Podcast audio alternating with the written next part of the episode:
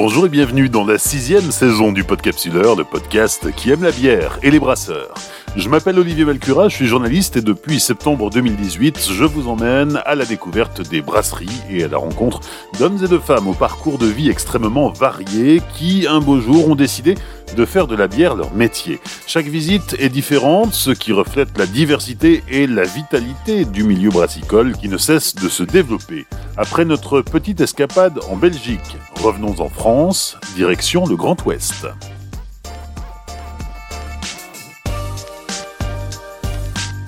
Saison 6, épisode 1, Laurent Boiteau, brasserie Mélusine à Chambéry, en Vendée.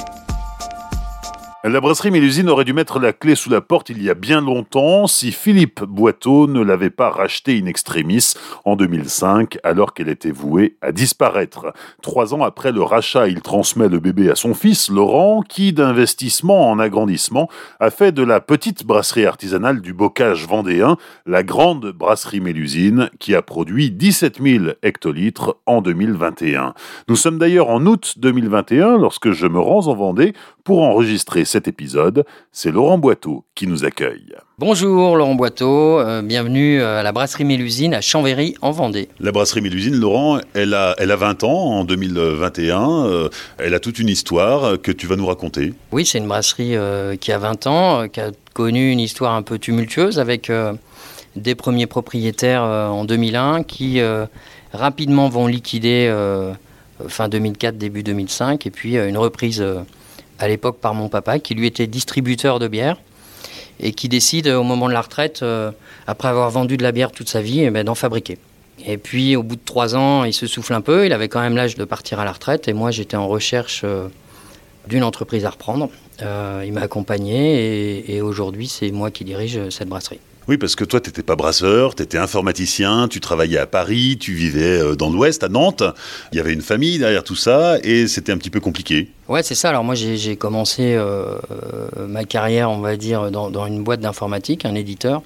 Donc j'ai vendu euh, du logiciel, du jeu vidéo pendant des années, puis pris un poste au siège à Paris avec une vie... Ben, effectivement parisienne la semaine et, provinciale euh, le week-end et, avec des enfants euh, qui me demandaient où j'habitais quand j'étais pas chez maman le week-end. quoi.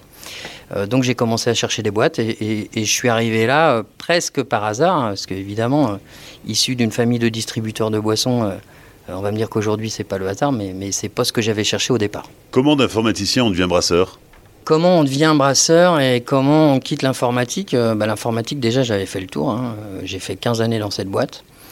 Et puis la bière, euh, voilà, c'est là où c'est pas complètement le hasard, c'est quand tu es euh, fils de distributeur, euh, bah, tu as traîné dans les bars, tu as, as, fait des saisons l'été, tu as livré des fûts de bière, et finalement tu as une espèce de petit vernis, donc tu pars pas complètement de zéro finalement. Mais il y avait tout à faire ici. Ah ouais, il y avait tout à faire. Il y avait tout à faire, et j'étais surtout pas brasseur, moi j'étais plutôt dans la partie commerce.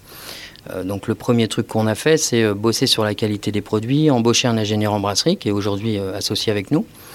Et puis on a euh, petit à petit euh, mécanisé, amélioré nos process, euh, mis de la qualité en place jusqu'à aujourd'hui. Et on continue. Quand ton papa rachète cette brasserie à la barre du tribunal, elle est dans un sale état, les, débuts ont été laborieux, ça n'a pas fonctionné, puis finalement les précédents propriétaires ont rendu les armes. Quelles vont être les, grandes étapes pour relancer la machine et finalement recréer une brasserie? Parce que acheter du matériel c'est bien, mais il y a tout à faire derrière, jusqu'à ce qu'elle atteigne son, envergure actuelle. Ouais, alors il a fallu travailler et changer le matériel. Effectivement, il y a quand même une station de brassage qui tenait la route, qui était à l'époque euh, une 20 hecto de chez Fooding. Mais euh, une ligne d'embouteillage qui venait du monde du vin, qui oxydait la bière, c'était juste terrible. On ne maîtrisait pas les refermentations en bouteille, euh, ni en fût d'ailleurs. donc il a fallu repartir de zéro sur quasiment tout. et c'est Laurent, Laurent mon brasseur, hein, qui, a, qui, a, mis tous les process en route. On a choisi le matériel ensemble. Puis petit à petit, effectivement, on a euh, amélioré les choses en sélectionnant nos matières premières, en revisitant euh, l'ensemble des recettes. Et puis il y a aussi cette partie euh, visuelle, image. Il y a dix ans, on écrivait sur nos étiquettes bière de Vendée. Alors va vendre, toi, une bière à Nantes quand tu écrit bière de Vendée sur, sur tes étiquettes. Donc on a effectivement gommé tout ce côté local. Et puis on est parti plutôt sur je vends des produits artisanaux ou des produits craft, mais pas un produit vendéen. Et au milieu des années 2000, quand la brasserie Mélusine recommence à, reprendre du poil de la bête, le marché de la bière en France, c'est encore compliqué. Ah oui, je confirme. Euh, c'est très compliqué. Euh, les bières artisanales sont encore euh, toutes troubles. Il y a autant de bières acides que de bières relativement correctes en qualité. Il y a très peu de brasseries en France, probablement 300. Et donc effectivement, les débuts sont compliqués. Et puis petit à petit, le marché s'ouvre. On voit les brasseries fleurir. Et finalement, on se dit, bah, plus il y a de brasseries, plus on vend de bière. Hein. Il y a un dicton qui dit, plus il y a de pizzerias dans la rue, plus les, les gens mangent de pizza. ouais, bah, plus il y a de brasseries, euh, plus on boit de bière et plus on boit de bonne bière surtout. En 2009, 1800 hectos, c'est rien par rapport à aujourd'hui où euh, en 2021 tu vas clôturer pratiquement à 10 fois plus? Ouais, on va clôturer à 17 000. Alors 1800 c'est rien, c'est d'autant plus rien qu'à l'époque on travaille avec un seul distributeur, on fait quasiment que du fût. Euh, et voilà, il pèse 70% de notre chiffre et c'est très dangereux pour nous. Donc euh, on rame et on cherche d'autres moyens de distribuer les produits via d'autres distributeurs. Et petit à petit, euh, bah, d'abord on avait tellement peur que ça marche pas qu'on a beaucoup beaucoup ramé commercialement. Et puis une fois que la machine est lancée, euh, les hectos sont arrivés, la qualité s'est améliorée. Et finalement, c'est une espèce de, roulement qui fait qu'aujourd'hui, chaque année, on progresse fortement. On progresse, mais finalement le fût reste très présent dans la brasserie. Hein. ça représente à peu près 50% des volumes. Ouais, avant Covid, c'est euh, un hecto euh, de, bière en fût vendu pour un hecto de, bouteilles vendues. c'est la moitié de nos volumes. Puis le Covid est arrivé. Euh, et là, on s'est dit, parce qu'à l'époque, on faisait 15 000 hectos, on s'est dit, OK, si on réagit pas, bah demain, on va faire 7005. Donc, on est allé s'attaquer à des nouveaux marchés, notamment la GMS, ce qui nous a permis d'exploser nos, nos, volumes de bouteilles et compenser les fûts perdus. Ce qui nous a permis, notamment l'année dernière, de continuer de progresser alors qu'on aurait dû euh, finalement faire moins 50. Et avant la crise sanitaire, Mélusine n'était euh, pas du tout en, GMS, un peu en GMS Ouais, on était un petit peu en GMS, on travaille avec des, petites centrales euh, locales et puis on est allé chercher d'autres centrales. Il y a aussi l'arrivée de Parisis qui nous a permis de restructurer toute la force commerciale et aujourd'hui on a une personne qui gère les enseignes chez nous et qui va effectivement vendre nos produits euh, dans les centrales nationales. Alors ça veut dire quoi l'arrivée de Parisis? Ça veut dire qu'aujourd'hui on mutualise euh, notre commerce euh, et que via une holding, en fait, on va donner les moyens à Parisis de reconstruire un outil, chose qu'on est en train de faire, de réinvestir dans du matériel. On va rénover l'ensemble de la gamme, y compris les visuels, et repartir en conquête du marché parisien qui est juste énorme, avec finalement pas tant d'intervenants que ça vu la taille du marché. Tu nous disais que euh, il y a quelques années, euh, Mélusine était une bière très estampillée euh, Vendée, et puis aujourd'hui c'est finalement de moins en moins le cas. le Mélusine sur le marché parisien, ça donne quoi? Eh bien, Mélusine sur le marché parisien, ça marche bien, et ça marche bien parce que, comme je te l'ai dit tout à l'heure, c'est plus de la bière de Vendée, c'est de la bière artisanale. On vend un produit, pas une région. Euh, puis voilà, on a des marques qui nous permettent aussi euh, d'avancer. Hein. Euh, quand tu vas voir un distributeur et que tu lui dis, moi, je fais la bière Hellfest, Hellfest, ça parle partout en France. C'est pas compliqué finalement. C'est pas notre plus grosse vente, mais ça fait partie des plus grosses ventes. Et ça a l'extrême avantage de faire parler de nous beaucoup. Et c'est une clé d'entrée, effectivement, dans pas mal d'endroits pour replacer le reste de notre gamme. Si tu devais définir la, brasserie Mélusine sur le marché de la bière aujourd'hui, euh, bon, clairement ici, on est quand même dans ce qu'on peut appeler une usine. Je ne pense pas que ce soit un gros mot. Euh, malgré tout, ça reste de la bière artisanale. Euh, comment est-ce que Mélusine se, se, positionne aujourd'hui sur le marché? On regarde globalement ce qui se passe sur le marché. On a des brasseries industrielles qui pèsent, allez, au moins deux tiers des volumes. Euh, on a des brasseries euh, très geeks euh, qui pèsent une toute partie du volume et puis quelques bières d'importation. Et nous, on se dit, au milieu, là, entre ces super geeks et ces gros mastodontes industriels, il y a de la place. Et il y a de la place pour les gens qui veulent boire autre chose que des bières premier prix. Et c'est ça, c'est ce marché-là qu'on vise. On ne sera jamais des geeks, mais on ne sera jamais non plus des vrais industriels. L'idée, elle n'est pas là. L'idée, c'est de conserver euh, notre savoir-faire, euh, nos méthodes de fabrication, euh, pas d'additifs, pas d'édulcorants, pas d'antioxydants. on essaye de bosser qu'avec des matières naturelles et d'être juste authentique.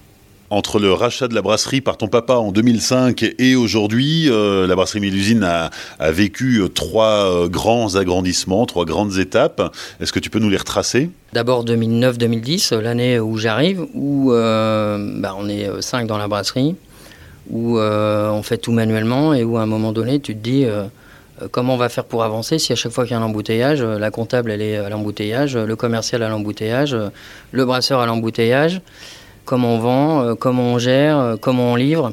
Euh, donc on décide de mécaniser. Et ça nous permet d'avancer, de chacun faire son job et du coup de progresser commercialement en logistique, en qualité produit. Donc ça a été bénéfique sur tous les points.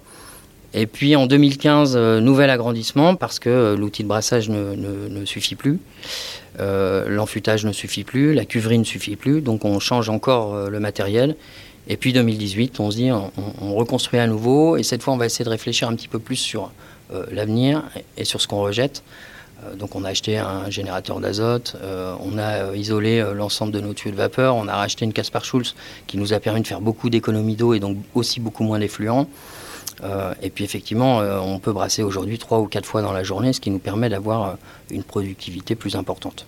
Et ça, c'est notamment euh, utile et efficace euh, quand, après une euh, fermeture administrative très longue, il faut relancer toute la production de, fûts Oui, carrément. Là, on, se trouve sur un été juste affolant. On a quand même une grosse saisonnalité, nous, parce qu'on est proche de la côte. et depuis trois mois, on se retrouve à vendre 3000 hectos par mois, alors qu'on a une capacité à peine de 3000 par mois. donc effectivement, il y a un moment donné, cet outil, il nous sert, il nous sert bien quand, euh, quand on est débordé. Et il va commencer à devenir un peu juste, vivement le prochain agrandissement. Qui est prévu pour On en discute. Et qui comprendra quoi Ça va commencer euh, par de la cuverie qui va nous permettre d'avoir un peu de souplesse dans notre prod et lisser les pics. On va terminer notre station d'épuration là, qui nous permettra aussi de, de rejeter propre. Et ça, c'est un point important. Et puis il va falloir aussi euh, racheter du fût parce que notre parc commence à être euh, un petit peu court. Et le parc aujourd'hui est de combien? Aujourd'hui on a 19 euh, 000 fûts sur le parc. pour faire 9 ou 10 000 hectos c'est un peu court. Donc il va falloir qu'on en rachète quelques milliers. On va visiter? On y va, avec plaisir. Donc ici on est dans la meunerie, euh, dans lequel on a euh, les trémies, le moulin et les stocks de malt. Alors des silos à l'extérieur euh, pour les pilsen et puis tous les spéciaux, les maltes bio à l'intérieur. Donc on travaille avec un, moulin à quatre rouleaux qui va nous permettre d'avoir une mouture très régulière, la plus fine possible et la plus homogène possible. Et puis on a plusieurs trémies puisqu'on va lancer des brassins toutes les 3h30 environ. Alors on brasse par 40 hectos, donc c'est entre 700 et 1200, 1300 kg de malt par brassin. Alors une fois qu'on a fait le concassage, euh, le, déversement se fait euh, par des tuyaux euh, et puis on vient faire tomber la mouture dans la cuve d'empattage avec de l'eau chaude. et puis on commence notre empattage gentiment avant de faire nos paliers de température pour lancer la saccharification. Euh, l'idée, c'est qu'on travaille sur une station à quatre vaisseaux. Donc, un premier vaisseau qui sert à l'empattage et au palier, à la saccharification. Puis après, on va passer dans une cuve filtre qui va nous permettre de séparer euh, les drèches euh, du mou et de récupérer un mou sucré, évidemment. On éjecte les drèches à l'extérieur, ça part dans une benne. On a des éleveurs qui se relaient et qui viennent chercher les drèches pour nourrir leurs bêtes. Et puis on envoie la partie liquide dans la cuve d'ébullition entre une heure et une heure et quart d'ébullition en fonction des recettes, euh, les houblonnages euh, à l'ébu, euh, les amérisants et puis tout ce qui est aromatique en fin d'ébullition. On part ensuite dans un whirlpool pour séparer les protéines et puis on va dire les plantes et les déchets qu'on a, a produits. Et puis on s'en va par un échangeur et on part en cuve de fermentation. C'est très classique. Alors on est ici uniquement sur des cuves de fermentation de 80 hectos et comme vous l'avez entendu avant, on brasse par 40. Ça veut dire qu'il nous faut deux brassins pour remplir une cuve et on peut brasser ici jusqu'à 4 fois par jour. Donc l'idée c'est qu'on pourrait remplir euh, deux cuves par jour. Donc on envoie euh, le mou sucré et houblonné évidemment euh, dans la cuve de fermentation. On introduit nos levures et les levures, qu'est-ce qu'elles vont faire? Eh ben, Elles vont manger tout le sucre qu'on a transformé tout à l'heure au moment de la saccharification se multiplier. En se multipliant, elles vont fabriquer de l'alcool et puis du CO2 qui va venir saturer, saturer le produit. Donc cette fermentation, elle va durer en fonction des bières entre 4 et 10 jours. Évidemment, plus j'ai de sucre, plus je vais avoir une fermentation qui va durer longtemps. Et puis quand on, est, quand on a fini cette fermentation, on va mesurer la densité pour s'assurer qu'on n'a plus de sucre fermenticible euh, dans la cuve et que le, produit est, correctement fermenté. Puis on va partir en garde.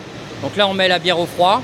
Ça va nous permettre notamment de séparer les levures euh, du reste euh, du liquide. Et puis là, on a deux sorties, une purge. Alors chaque jour, on va éliminer un peu de levure. Et puis un tir au clair qui va nous permettre de récupérer la bière avec le moins de levure possible dans le mou. Et à cette étape, on se retrouve avec un produit euh, qui est déjà gazeux, euh, qui est alcoolisé euh, et qui est quasiment terminé. Voilà, en gros, trois semaines de travail en cube.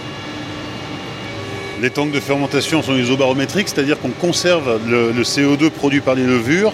Donc à ce stade-là, la bière est déjà gazeuse. La bière est déjà gazeuse, alors on garde une petite marge de sécurité parce qu'on va égaliser ensuite au moment de l'embouteillage euh, avec euh, un petit peu de CO2 rajouté. L'idée étant d'avoir euh, des produits qui sont gazeux à peu près tous de la même manière, hein, qu'on n'ait pas une mélusine très gazeuse un jour et puis beaucoup moins le lendemain. Alors évidemment, pendant toute cette période de vie en cuve, on lance des analyses microbio. Donc nous, on s'est équipé d'une PCR, on a un petit labo interne qui nous permet de faire bah, des prélèvements et des analyses de l'ensemble des lots qu'on produit ce qui permet de vérifier euh, la constance de la bière et sa qualité Alors ça permet surtout de vérifier qu'il n'y a pas euh, de bactéries lactiques euh, ou de pédocoques ou d'autres intrus dans la bière qui pourraient lui donner des faux goûts. donc il y a ce contrôle-là évidemment hein, qui est important, la microbio, mais aussi un, contrôle gustatif. parce que c'est bien de ne pas avoir de bactéries, mais c'est la bière à goût de merde, elle a goût de merde. Hein. Donc l'idée quand même c'est euh, de s'assurer que le produit est bon. Ça arrive souvent? Ça arrive pas souvent, mais ça peut arriver. Il faut vérifier. Et qu'est-ce qu'on fait dans ce cas-là C'est les goûts. Malheureusement, c'est les goûts. Ça représente combien de brassins par an qui sont foirés euh, On va dire qu'on a, nous, un taux de casse qui est entre 1 et 3% Donc c'est acceptable. Donc évidemment, euh, chaque cuve euh, a un numéro de l'eau. On note sur, chaque, chaque, numéro de l'eau une densité, le volume qui est rentré dans la cuve, l'origine des levures, puisqu'on les réutilise plusieurs fois, et la date du brassage. Et ce numéro de l'eau, ben, en fait, vous allez le retrouver sur les capsules de pu, vous allez le retrouver gravé sur les bouteilles. Ça vous permet de savoir quand a été fait ce lot et surtout si demain il y avait un problème, d'être capable pour nous de rapatrier un lot complètement, qu'on ne serve pas aux gens un produit qui est non conforme. On a parlé tout à l'heure de houblonnage, euh, mais sur certaines bières, je pense notamment aux IPA, aux American Pale Ale, euh, aux bières très houblonnées, on va rajouter du houblon euh, à la fin de la fermentation, à environ 10-15 degrés. Et là, on travaille avec une machine qui s'appelle une roquette, qui va nous permettre d'envoyer le houblon et de le pulvériser à l'intérieur de la cuve. Et puis on fait recirculer le houblon dans la bière avant de le récupérer plusieurs heures, ce qui va nous permettre d'aller chercher des aromatiques plus fruitées, plus herbacées euh, sur ces bières très houblonnées. Plus on avance dans la visite, plus on est confronté à des machines qui font du bruit. Bah, alors là, ça fait beaucoup de bruit, on est devant la centrifugeuse. Alors une centrifugeuse, ça sert à quoi? Et eh bien finalement c'est une espèce de, forme de filtration mais qui est non stérile, euh, qui va nous permettre de mesurer ce qu'on va laisser passer dans la bière et ce qu'on va vouloir retirer en matière. Alors ça euh, euh, un, avantage, c'est que si on veut faire des bières avec du trouble, eh ben, on, laisse, on laisse plus de matière passer. Et si on veut des bières très limpides, eh ben, au contraire, on va centrifuger beaucoup plus fort. Et une fois que c'est fait, donc ça évidemment c'est fait sous gaz neutre, hein. l'idée c'est d'empêcher l'oxygène de rentrer en contact avec la bière pour ne pas l'oxyder, qu'elle ait une durabilité plus importante. Et puis ensuite, on va passer par un système de flash. Donc euh, le principe du flash, c'est quoi? C'est euh, euh, de faire passer la bière dans un échangeur quelques secondes à 75 degrés. L'idée étant de tuer une éventuelle bactérie lactique qui elle survit jusqu'à 70 degrés. 20 secondes à 75 degrés, puis on redescend aussi en température. L'idée c'est pas de faire une cuisson, hein, c'est vraiment d'éventuellement éliminer une bactérie. Et puis on part directement en cuve de mise, en tank de bière finie. Retour au calme, mais c'est parce que là la machine est à l'arrêt, sinon elle est un petit peu plus bruyante. on est devant l'enfuiteuse. Ouais, c'est ça. Alors, donc on a transféré notre bière dans, un tank de bière finie. Et donc là, elle est prête à être enfûtée. Donc on va commencer par mettre des fûts vides dans la machine. Ils vont être remplis de liquide de nettoyage avec euh, des températures, euh, des temps de contact. Euh, ensuite, la machine va purger les fûts, les stériliser à la vapeur, on les remplit de bière et ça part directement dans les stocks. Donc là, on travaille à 60 fûts à l'heure. on a pris un petit peu d'altitude pour arriver devant cette, machine qu'on ne trouve pas dans toutes les brasseries. Hein. Non, on ne trouve pas ça dans toutes les brasseries. Alors, on a déjà parlé un petit peu d'oxydation tout à l'heure quand on était devant la centrifugeuse. Et donc, quand on fait passer euh, la bière euh, euh, d'un tank à l'autre, eh évidemment, ce qu'on cherche à, éviter, c'est le contact avec l'oxygène une fois de plus. Or, pour éviter ce contact avec l'oxygène, ça veut dire qu'il faut purger la cuve de l'air qui est à l'intérieur de cette cuve. Et pour le purger, on envoie un gaz neutre. Alors, ça peut être du CO2. Nous, on évite parce que c'est polluant. Et ça peut être de l'azote. D'où l'idée d'acheter ce générateur d'azote qui nous permet de flusher nos cuves, donc de les remplir plusieurs fois d'azote euh, avant de les remplir de bière. Une fois qu'on est sûr qu'il n'y a plus d'oxygène, on envoie la bière qui est sous gaz neutre et on n'a pas d'oxygène dans notre produit et on rejette l'azote dans la nature qui lui est non polluant contrairement au CO2. Donc là on vient de franchir un gap, c'est-à-dire qu'on est vraiment dans un souci euh, de, réduire au maximum euh, l'empreinte de la brasserie sur l'environnement. Oui, c'est exactement ça. Alors, euh, il y a le générateur d'azote, il y a l'isolation de toutes les conduites de vapeur pour éviter de perdre des calories. ce générateur d'azote lui-même, d'ailleurs, produit un peu de chaleur qu'on va récupérer pour chauffer les stocks. on est aussi en train de, finir de construire une station d'épuration pour rejeter propre également. et puis l'arrivée de cette station de brassage en 2018 là, nous a permis de, passer en gros de 9 litres et demi d'eau rejetée pour un litre de bière produit à 4 litres et demi d'eau rejeté pour un litre de bière produit. Donc on a divisé nos consommations d'eau par deux, clairement. Laurent, on continue notre visite devant l'un des premiers investissements de la brasserie. Euh, après que tu sois arrivé euh, aux commandes, c'est la ligne d'embouteillage qui avait euh, au départ un objectif, c'était que chacun travaille à son poste et que l'embouteillage ne soit pas une corvée pour les, les cinq salariés à l'époque de l'entreprise. Ouais, alors pas une corvée, et puis surtout que chacun puisse faire son job. Euh, donc cette ligne là, c'est la, alors c'est celle de 2018, hein, puisque euh, celle de 2010, elle a fait son temps. Euh, mais globalement aujourd'hui, on a mécanisé l'ensemble du produit, c'est-à-dire que finalement, on se contente entre guillemets, hein, parce que ça reste un vrai boulot, d'alimenter les machines, notamment le dépalettiseur. Là, on alimente en palette, on déhousse, et puis la machine s'occupe de tout. Donc les bouteilles arrivent dans l'embouteilleuse, elles sont retournées, elles sont rincées, elles sont flushées, c'est-à-dire euh, euh, remplies de gaz neutre, euh, vidées, puis remplies à nouveau. Hein. L'idée c'est toujours de chasser ce fameux oxygène là.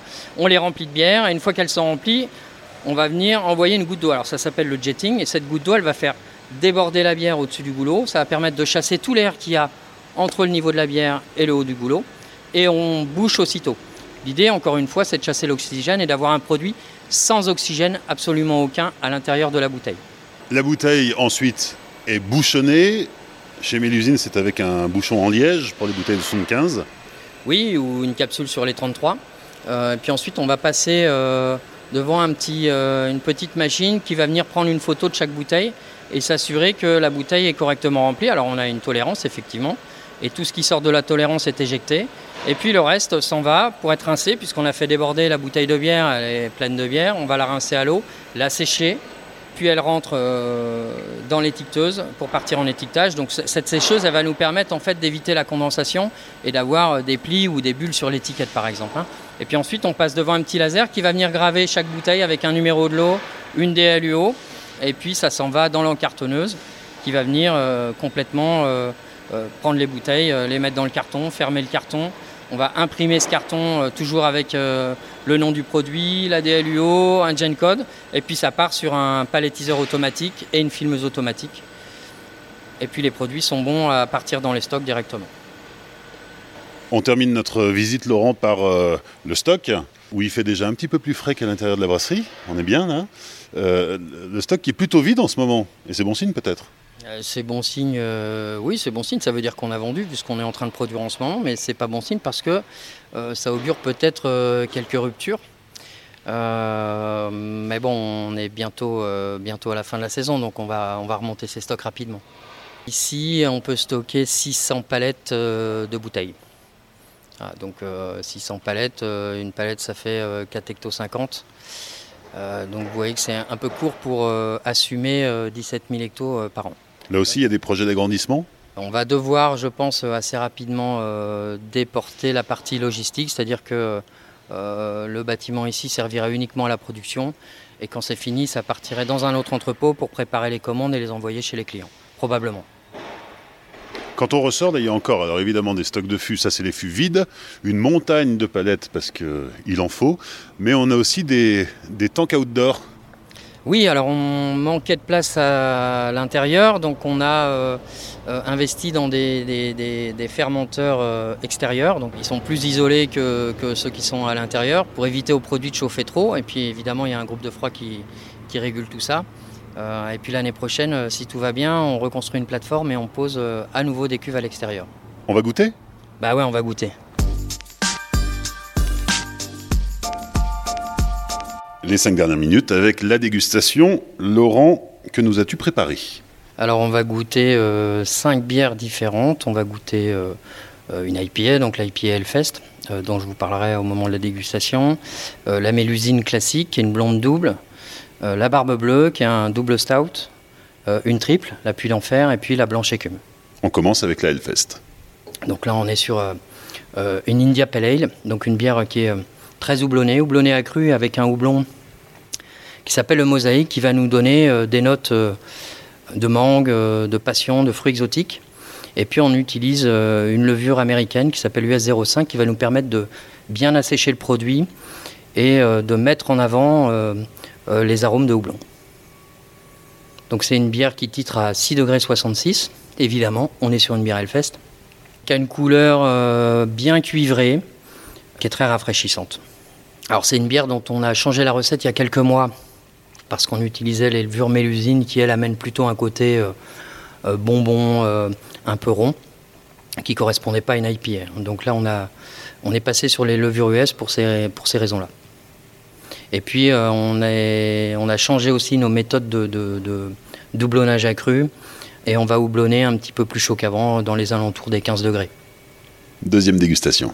Alors la bière suivante, c'est euh, euh, la blanche écume. Donc la blanche écume, c'est une blanche euh, typée allemande, plutôt Weizen. Donc on n'est pas sur une couleur blanche comme on a l'habitude de les voir, mais sur un, produit qui est plutôt orangé, très trouble, avec une levure spécifique qui va nous donner des esters de type banane. donc la levure est très présente en bouche et on met absolument aucun épice dans cette bière qui titre à 5 degrés. Donc c'est tout en douceur, on sent euh, euh, le, blé hein, qui va donner un petit côté euh, acidulé avec une mousse bien blanche qui tient correctement. Troisième dégustation, la Mélusine, qui est la bière blonde classique de la brasserie. on est sur une bière à 6,5, on ajoute un petit peu de miel, un petit peu d'alchimie, plutôt dans la rondeur. on est sur ce qu'on appelle une Golden Ale, c'est une blonde double on est euh, vraiment sur un produit euh, facile à boire, très peu houblonné, tout en rondeur, rondeur qui est exacerbée par nos levures, là, qui amène, comme je l'ai dit tout à l'heure, ce côté un petit peu bonbon sucré sur la fin. très facile à boire. Donc avec la levure mélusine, c'est quoi l'intérêt d'avoir sa propre levure? Ben, L'intérêt, c'est que tu vas avoir des arômes qui vont être complètement les tiens, propres. Euh, c'est vrai que les petites brasseries utilisent en général tous plus ou moins les mêmes levures. Alors sur les IPA, où on a des levures qui ne sont pas proéminentes, qui sont là pour être le plus discrète possible, c'est très bien parce qu'on met en avant les houblons, mais sur des, produits un peu classiques, ben, fatalement on va se retrouver avec euh, des, produits qui vont tous avoir un petit peu le même goût, en tout cas les mêmes esters de levure. Ce qui n'est pas le cas en l'occurrence pour la mélusine. On a euh, cette souche depuis le démarrage qu'on utilise sur nos produits un, petit peu classiques et c'est vrai qu'au fur et à mesure des sorties de produits. Euh, je pense notamment à la blanche. Là, on va utiliser une, Moribrou euh, qui est un peu différente. Euh, les levures US sur les IPA. bah oui, on finit finalement par avoir plusieurs levures différentes et puis essayer d'adapter la levure au produit qu'on veut faire. Quatrième dégustation, la brune de la brasserie Mélusine, qui s'appelle la Barbe Bleue. Alors, la Barbe Bleue, qui est un, double stout. Alors, dans cette bière, on utilise quoi? On utilise euh, des maltes chocolat principalement. En tout cas, pour ce qui est des maltes spéciaux, ça titre à 7. Et on va rajouter euh, dans le produit euh, un petit peu d'anis verte. Et en fait, on va retrouver euh, en dégustation euh, ce côté euh, très chocolaté. Donc, on n'a pas une brune très agressive, astringente avec du café, mais plutôt avec du chocolat. Et puis, cette petite note d'anis là qui va ressortir des arômes type réglisse.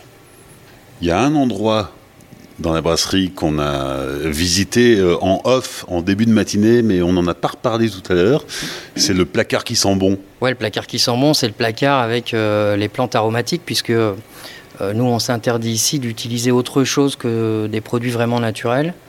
Euh, donc effectivement, il y a de l'anis, il y a des pétales de rose, il y a euh, du coriandre, des écorces d'orange, tout un tas de, plantes aromatiques qui sont sous forme de, poudre, hein, puisqu'on va nous venir les mixer avant de les mettre dans le brassin. effectivement, ça sent bon. Alors revenons à la barbe bleue. Ouais, alors la barbe bleue, finalement, c'est on a tendance à dire que c'est une brune euh, pour ceux qui n'aiment pas les brunes, parce qu'elle est très très abordable. Euh, finalement, elle passe euh, toute seule. Il y a 7 degrés, donc on est aussi un petit peu dans la rondeur. bon, ça reste, ça reste malgré tout une bière d'hiver. Hein. On est au mois d'août, c'est peut-être pas le moment de la déguster. Quoique. Quoique, c'est pas mal. Cinquième et dernière dégustation. La triple, la puits d'enfer, qui est, allez, on va pas tout à fait blonde, hein, plutôt dorée, légèrement cuivrée avec une mousse bien épaisse. Ça titre à 8 degrés 5. Et là, on est sur une, euh, une bière qui a une petite histoire, puisque la recette, euh, la recette je la tiens d'un Belge euh, qui est venu nous acheter du matériel et qui, en partant pour nous remercier, nous a élaboré la recette et a brassé la première. Voilà.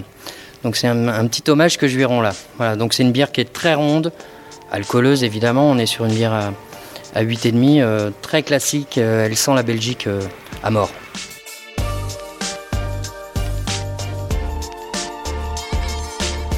Merci à Laurent Boiteau et à toute l'équipe de la brasserie Mélusine pour leur accueil lors de l'enregistrement de cet épisode. Sur les réseaux sociaux du Podcapsuleur, Facebook, Twitter et Instagram, vous pourrez découvrir en images la brasserie Mélusine. N'hésitez pas à liker, commenter, partager cet épisode autour de vous. Pensez à laisser également un commentaire et 5 étoiles sur Apple Podcast. Et venez aussi discuter sur Tumult, le nouveau réseau social du podcast. Vous téléchargez l'appli Tumult et vous pourrez interagir directement en écoutant le podcapsuleur. Rendez-vous dans 15 jours pour découvrir une autre brasserie du Grand Ouest. D'ici là, souvenez-vous, l'abus d'alcool est dangereux pour la santé, alors savourez mais sans forcer.